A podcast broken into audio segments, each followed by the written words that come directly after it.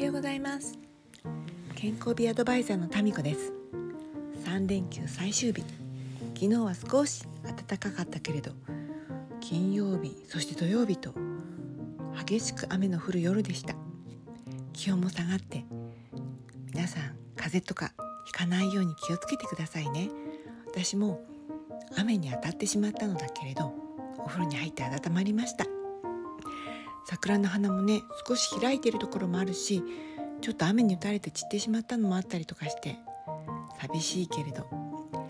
暑さ寒さも明日の彼岸までって言いますよね。今週はちょっと寒いかもしれないけれどまた暖かい日が続くといいなと思っています。それでね暑さ寒さも彼岸までっていうそういう言葉皆さんご存知ですか？それってね私日本人が四季を感じる感覚の中から身につけた発見したね言い方だと思うんです。私の夫とかは朝起きるとあんまり部屋のねカーテンをちゃんと開けたりしないし窓を開けて外の空気をこう取り入れようともしない。多分ね忙しいんだと思うんです。でどうせね帰ってくるの夜だともう真っ暗だったり寒かったりするじゃないですか。だから無意味だなと思ってると思うし電車に乗っていてもねやっぱり混んでいるしこう窓の外を見たりとかしないで背を向けたりこう自分の何か本を読むとかね、まあ、スマホはやってないんだけど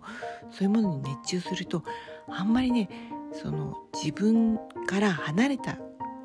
もの空とか景色とかそういうものにね感度を向けないっていう生活がねすごく長いですよね。駅まで歩いていた時にあそこの角の桜咲いてるでしょとか、うん、ここがこうなってたよねって話してもねえそう？気が付かなかったっていうぐらいあんまりね自分の体の外のことに感覚向けないんです。それはねすごくもったいなもったいないなって、まあ、もちろん仕事で忙しくて頭はそんなこと考えていられないよって思うかもしれないけれどやっぱりねもったいないなと思うんです。それと同じぐらいに食べることにもね興味を持って集中してほしいなと思います。それがね自分の体を良くする一歩だってことを私はいろいろ経験してかつ学んで知っているので